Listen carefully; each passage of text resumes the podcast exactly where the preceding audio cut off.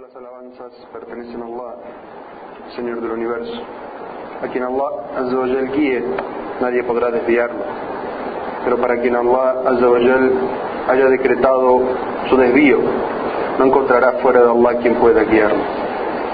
Atestigo que no hay Dios salvo Allah, uno y único.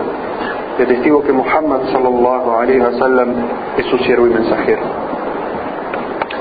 Hermanos y hermanas, vamos a reflexionar hoy sobre un asunto histórico importantísimo. Estamos en el mes de Rabiel Awwal, el tercer mes del calendario lunar.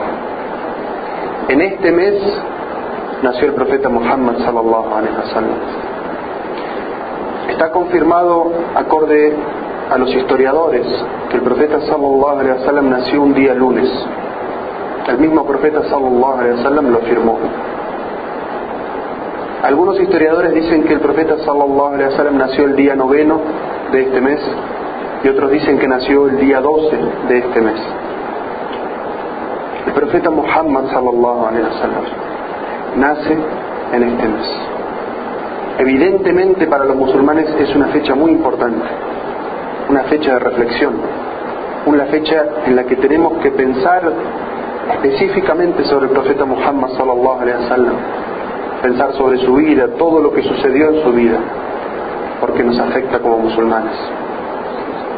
El profeta Muhammad sallallahu alaihi wasallam le alcanza como honor que Allah hizo la shahada de la fe, el testimonio de la fe, que su nombre fuera mencionado junto al nombre de Allah. Ashhadu an la ilaha illallah, ashhadu anna Muhammad rasulullah. Para la persona ser musulmana, creyente, tiene que atestiguar que cree que solamente Allah merece ser adorado y que Muhammad sallallahu alaihi wasallam por su nombre es siervo y mensajero de Allah. Alcanza para un ser creado, para un ser humano semejante a Allah. Y Allah eligió a todos los profetas y eligió a Muhammad sallallahu alaihi wasallam para ser el sello, el último de ellos, con el cual iba a terminar esa cadena de profetas y enviados que Allah iba a enviar a la humanidad. Y nace el profeta Muhammad sallallahu alaihi wasallam en este mes en el que estamos. Y Muhammad sallallahu alaihi wasallam le fue puesto por nombre Muhammad, que era un nombre que no era común en esa época. Su padre se llamaba Abdullah. Entonces el nombre del profeta sallallahu alaihi wasallam era Muhammad ibn Abdullah. La madre del profeta Muhammad sallallahu alaihi wasallam se llamaba Amina. El profeta sallallahu alaihi wasallam tuvo una vida dura, una infancia difícil. Antes de nacer, Allah se llevó el espíritu de su padre.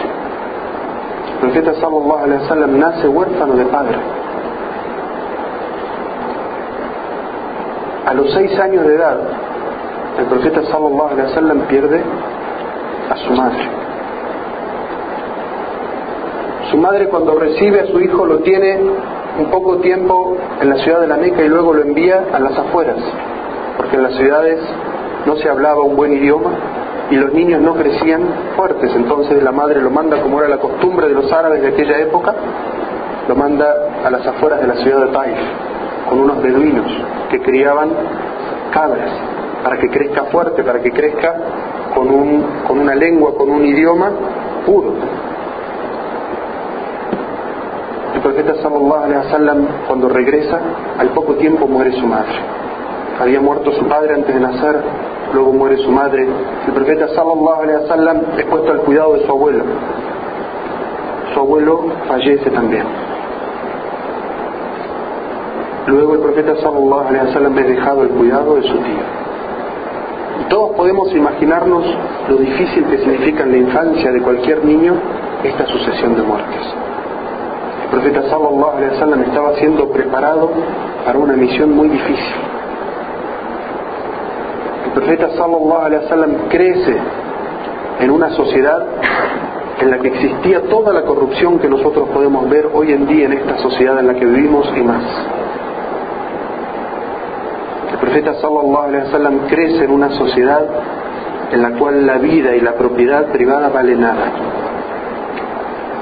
incluso por algunas costumbres de prestigio y honor, los padres solían enterrar vivas a sus hijas mujeres, por temor al deshonor a que fueran secuestradas o raptadas. Un padre enterraba viva a su hija mujer. ¿Qué corazón más duro puede ser ese? Se narra que Omar ibn al-Khattab, el segundo de los califas, cierta vez alguien lo ve llorar y luego lo ve reír. Y le pregunta, ¿por qué primero lloraste y después reíste? Le dice, recordaba tiempos de la Yahilía, tiempos anteriores al Islam, las cosas que hacíamos.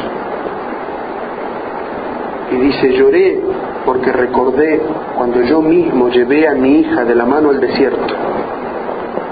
Hice un pozo en la tierra y la enterré viva y mientras le tiraba la tierra encima, ella sacaba sus manos y me agarraba de la barba y me decía, papá, papá.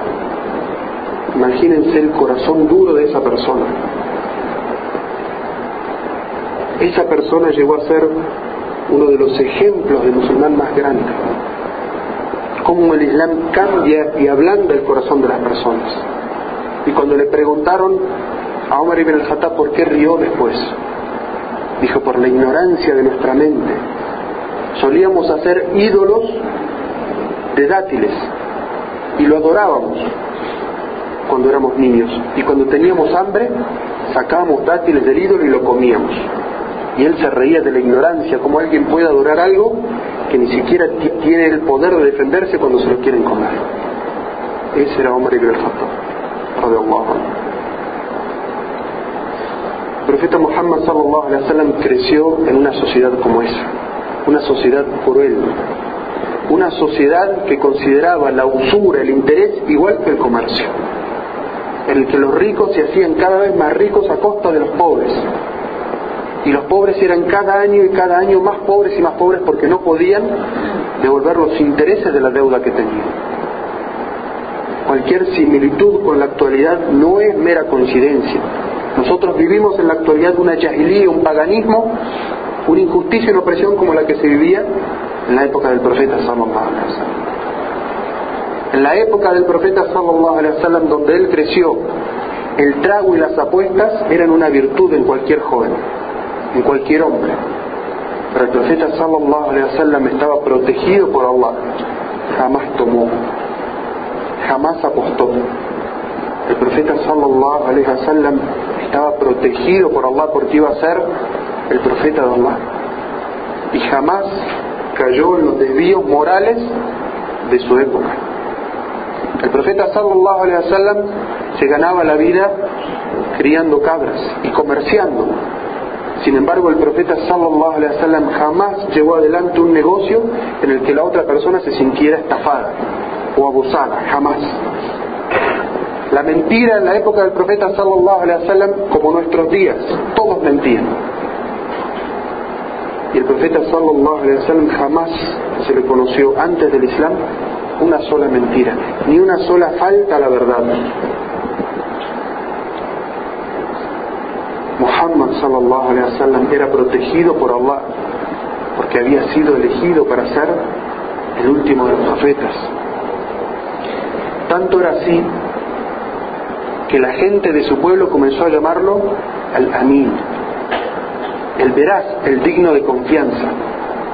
La gente dejaba depósitos en la casa del profeta sallallahu Se iba de viaje quería dejar algo de valor y lo dejaba donde el profeta sallallahu alaihi wasallam antes de que él fuera profeta porque sabían que él jamás faltaba su palabra, que jamás se quedaba con algo ajeno.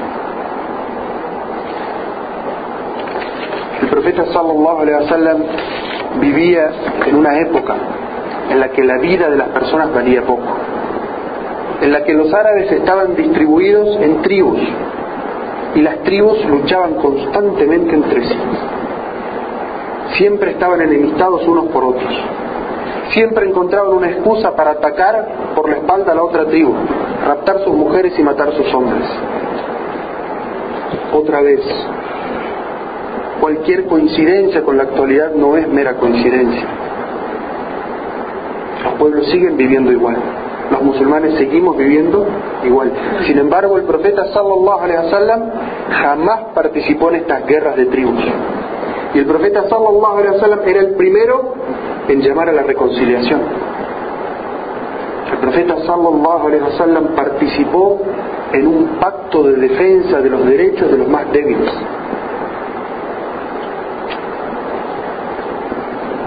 Cuando los árabes solían peregrinar a la Meca, los poderosos de la Meca solían aprovecharse de los viajeros, solían quitarles sus pertenencias, decir que eran de ellos y traer testigos falsos y quedarse con sus pertenencias. Y el profeta sallallahu alaihi wasallam junto a los más nobles de la ciudad de la Meca participaron de un pacto en el cual siempre iban a proteger los derechos de los más débiles y los más pobres contra estas personas que querían aprovecharse de los más débiles. Antes de ser profeta, como ser humano, el profeta sallallahu alaihi wasallam participó de este pacto. Y eso nos enseña que nosotros también no solamente debemos participar en pactos que sean de entidades islámicas, defender los derechos de los musulmanes, no solamente eso, el profeta sallallahu alaihi wasallam en sus últimos años, cuando estaba en Medina, dijo, yo participé de un pacto, que si me ofrecieran hoy participar del mismo pacto, es decir, entre aquellos que no eran musulmanes, sería el primero en extender mi mano. Es decir, el profeta sallallahu alaihi wasallam era un luchador por los derechos de los más débiles. Y los musulmanes deberíamos ser los primeros en luchar por los derechos de los más débiles. Ayudar a aquellos que más lo necesitan. En esa sociedad creció el profeta Muhammad sallallahu alaihi wasallam. El profeta detestaba el declive moral que vivía la sociedad de la Meca y de los árabes en su época. El profeta sallallahu alaihi wasallam detestaba la idolatría que vivía la ciudad de la Meca, la cual alrededor de la cava que nosotros vemos hoy en la que solamente se adora a Allah, había más de 360 ídolos. Y cada viajero que venía a peregrinar a la cava traía su ídolo y lo adoraba allí y lo dejaba. El profeta sallallahu alaihi wasallam detestaba el declive moral y la adoración a los ídolos. Y por eso los últimos años antes de recibir la revelación el profeta sallallahu alaihi wasallam tomaba algunos víveres y se iba a meditar, a pensar y reflexionar sobre la creación y la unicidad de Allah en una cueva en lo alto de una montaña. El profeta sallallahu alaihi wasallam no participaba de la corrupción de la sociedad en la que vivía. Los árabes de la época del profeta sallallahu alaihi wasallam estaban impregnados de supersticiones. Los que adoraban a los genios, los que adoraban a los ángeles, los que adoraban al sol, a la luna y los que pedían a los muertos. El profeta sallallahu alaihi wasallam se apartaba de todo eso. Sentía profundo disgusto por toda superstición. Y, se iba a reflexionar a lo alto de una montaña sobre la unicidad de Allah. Y solamente adoraba a Allah. Allah le había protegido el corazón de Muhammad sallallahu alaihi wasallam. Incluso en su juventud, el profeta sallallahu alaihi wasallam se ganaba la vida honestamente. Y cuando tuvo que casarse Muhammad sallallahu alaihi wasallam en la flor de su juventud, con 25 años, se casó con Hadija radiallahu anha, una mujer de 40 años, que ya había tenido dos matrimonios y tenía hijos. Ese era Muhammad sallallahu alaihi wasallam. No andaba pensando en jovencitas, no andaba poniendo la virginidad de las mujeres como lo más importante que uno tiene que, que perseguir en una mujer. Muhammad sallallahu alaihi wasallam llegó a tener dos esposas, nueve al mismo tiempo. Solamente una de ellas fue virgen. Todas las otras mujeres del profeta sallallahu alaihi wasallam eran viudas o divorciadas. Muhammad sallallahu alaihi wasallam llegó a casarse con alguna mujer para proteger su honor, para honrarla porque su marido había caído mártir en una batalla en defensa del Islam. Ese es el ejemplo de Muhammad sallallahu alaihi wasallam para nosotros. Eso es lo que él como ser humano nos mostraba como ejemplo que nosotros tenemos que seguir.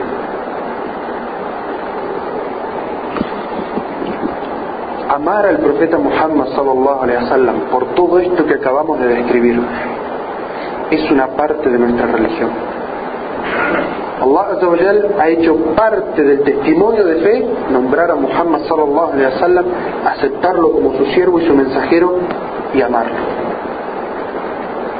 Y por eso el profeta sallallahu alaihi wasallam dijo en un ninguno de ustedes va a completar su fe hasta que yo les sea más amado que su padre, que su hijo y el resto de las personas. Nadie ha de tener una fe completa. Aquella fe mínima que se requiere para ser un musulmán creyente. Nadie puede decir yo soy un creyente si no ama al profeta sallallahu alaihi wasallam más que todas las personas, incluso que sí mismo. Y se narra que una vez Omar ibn al-Khattab le dijo, mensajero de Allah, te juro por Allah, que te amo más que todas las cosas, excepto yo mismo. Me amo más a mí mismo que a ti. Y el profeta sallallahu alaihi wasallam le dijo, todavía no, Omar, todavía tu fe no se ha completado. Entonces Omar reflexionó hacia sus adentros y le dijo, ahora mensajero Allah, te amo más a ti que a mí mismo. Y el profeta sallallahu alaihi wasallam le dijo, ahora Omar, ahora Omar se completa tu fe. Y esto significa para nosotros que no tenemos al profeta sallallahu alaihi wasallam enfrente. Significa darle prioridad al dicho del profeta sallallahu alaihi wasallam sobre nuestras palabras. Cualquier persona que le dé prioridad a su opinión sobre las palabras del profeta sallallahu alaihi wasallam no ama al profeta sobre todas las personas. Cualquier persona que piense que sus ideas son mejores que lo que trajo el profeta sallallahu alaihi wasallam o son iguales que lo que trajo el profeta sallallahu alaihi wasallam o que se puede dejar de un lado las palabras del profeta y seguir lo que dice una persona no ama al profeta sallallahu alaihi wasallam más que todas las personas. Eso es lo que nosotros entendemos hoy y practicamos hoy por amar al profeta sallallahu alaihi wasallam sobre todas las personas amar al profeta sallallahu alaihi wasallam es parte de nuestra fe. Nadie es un musulmán y buen musulmán si no ama al profeta sallallahu alaihi wasallam, si no acrecienta día a día su conocimiento de la biografía del profeta Muhammad sallallahu alaihi wasallam. Cómo fue su vida, cómo fue su niñez, cómo fue como hombre, cómo fue como esposo, cómo fue como general, cómo fue como presidente, cómo fue como guía de su comunidad.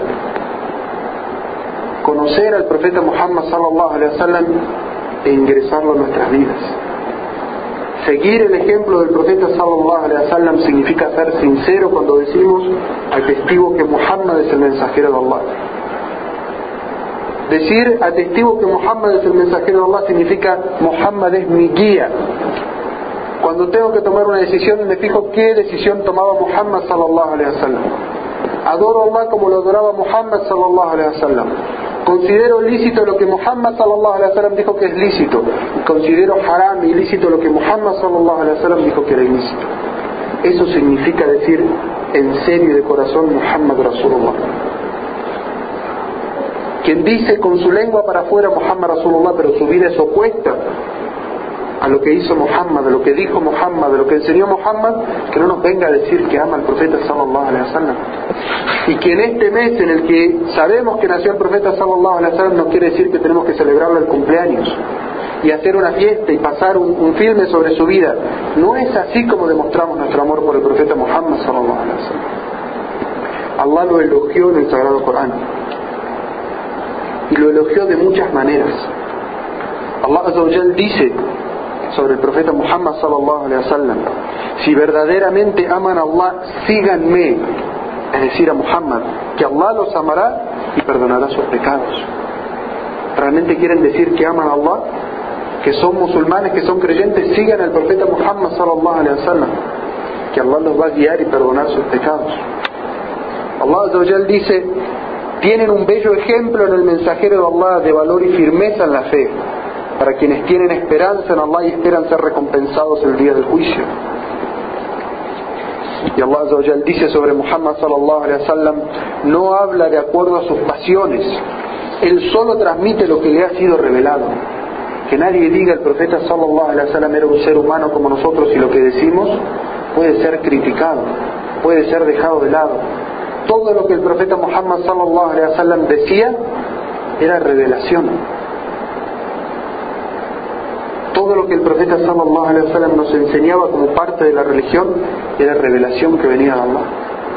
Y es parte de nuestro amor al profeta Muhammad sallallahu seguirlo, aprender de él, imitarlo, de sus asuntos externos e internos también. Que nadie piense que amar al profeta sallallahu alaihi wasallam es solamente usar una túnica y dejarse la barba, no, pero sí también Seguir el ejemplo del profeta Muhammad sallallahu es parte del amor por él, pero no es solamente eso. Describimos al profeta sallallahu alaihi wasallam como ser humano, como persona recta, seguir su carácter, su modal, su respeto por las otras personas, eso es amar al profeta Muhammad sallallahu alaihi wasallam, tomarlo como ejemplo, como cubo, como nuestro ejemplo a seguir. Todos los jóvenes tienen ejemplos que toman y es muy notorio en la juventud. Si no toman un futbolista, toman un cantante.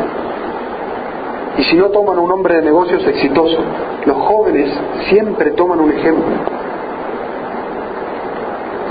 El Sheikh del Imam nos decía algo que me hizo reflexionar. Y decía, el profeta Muhammad sallallahu alaihi quedó huérfano de niño, de muy niño. Antes de nacer perdió a su padre y a los seis años ya había perdido a su madre. Pero no piensen que solamente es huérfano aquel niño que pierde su padre y su madre la vida. También es huérfano aquel niño que su padre y su madre son negligentes de él. Que su madre está ocupada haciendo cosas de este mundo, cocinando, lavando, y no le presta atención a su hijo, y aquel padre que está todo el día ocupado en el trabajo y no le presta atención a la educación y a pasar tiempo con su hijo, ese niño también es huérfano. Crece educado porque por esa sociedad. Hermano, hermana, si no le dedicas tiempo y le enseñas a tu hijo a amar al profeta Muhammad sallallahu alaihi wasallam, a que sea su ejemplo. ¿Y cómo va a ser ejemplo de tus hijos si ni siquiera es ejemplo suyo? Si un hijo ve que su padre no le da importancia al ejemplo del profeta sallallahu alaihi wasallam, ni en la ropa, ni en el trato, ni cómo trata a su madre, ni a sus hijos, ni, ni su comercio, ¿cómo va a tomar un niño el ejemplo de Muhammad sallallahu alaihi wasallam? ¿De quién lo va a aprender? El primer ejemplo inmediato que tienen los niños es a su padre y a su madre. Y si ven que sus padres no siguen al profeta sallallahu alaihi wasallam, ¿de dónde? ¿De dónde esperan que sus hijos sean musulmanes rectos y piadosos si ustedes no lo son primero? Si no lo somos primero. ¿Acaso esperamos un milagro de Allah? Allah hace milagros, sí, pero cada uno de nosotros debe cumplir con su obligación. El profeta Muhammad sallallahu le es revelada una ley, un ayat del Sagrado Corán, que dice, este es mi sendero recto el din, el Islam, es el sendero recto hacia Allah, hacia la rida de Allah, hacia la complacencia de Allah. Ese es el sendero recto. Síganlo, dice el ayah. Pero no sigan otros caminos, porque si lo hacen, estos dividirán y dividirán y se desviarán del camino. Allah nos dice en esta ley que debemos seguir al profeta Muhammad sallallahu alaihi wasallam y seguir las enseñanzas y la ley que nos enseñó el profeta Muhammad sallallahu alaihi wasallam en todos los asuntos. Todos elevamos la voz para criticar a los gobernantes que no gobiernan con la ley de Allah. Y decimos fuera los que no gobiernan con la ley de Allah. ¿Y dónde están los musulmanes gobernantes de su hogar con la ley de Allah? El profeta sallallahu alaihi wasallam dijo, "Kamatakunu tu ammaru." Como son ustedes mismos, así serán sus gobernantes con ustedes. Sí, nosotros no queremos gobernantes opresores de los pueblos, que se vayan. Pero si no empezamos nosotros por gobernarnos a nosotros mismos y nuestras casas, como debe ser con la ley que enseñó Muhammad sallallahu ¿cómo tenemos el descaro de pedírselo a nuestros gobernantes? ¿Cómo esperamos que nuestras sociedades mejoren y sean la aplicación de lo que era la sociedad de Medina del profeta sallallahu alaihi wasallam si nosotros no empezamos por nosotros mismos primero?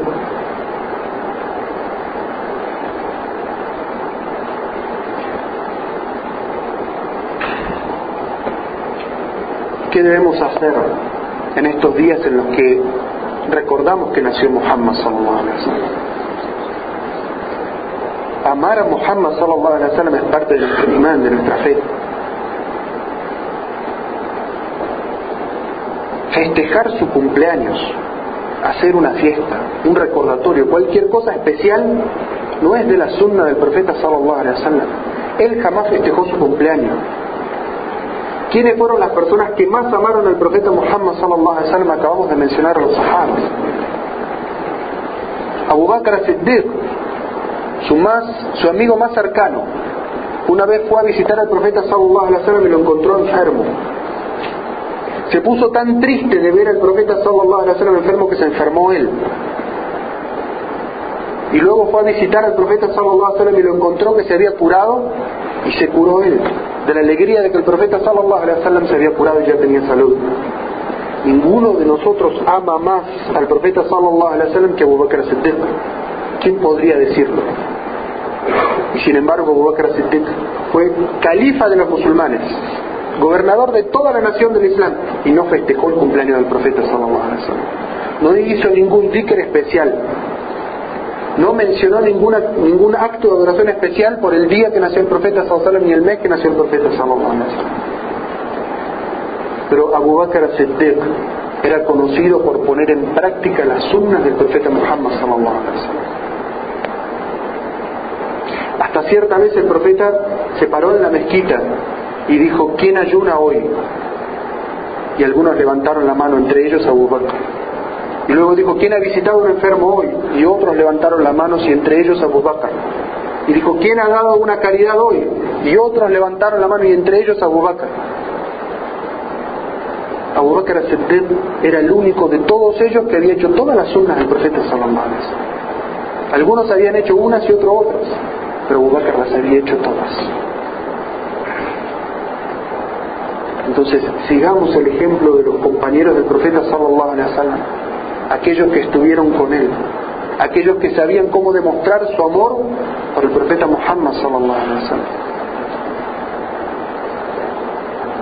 Quiero Allah concedernos el amor por el profeta sallallahu alaihi wasallam, hacerlo el ser creado más amado en nuestros corazones, aprender sobre su vida, traer su ejemplo a nuestra vida y a nuestro hogar, quiere Allah acercarnos de toda sunna del profeta sallallahu alaihi wasallam, darnos la fe y darnos la fortaleza para llevarlos adelante. Y quiere Allah alejarnos de toda innovación. Porque el profeta sallallahu alaihi wasallam dijo, quien haga en esto nuestra religión algo que no le pertenece originalmente, le será rechazado.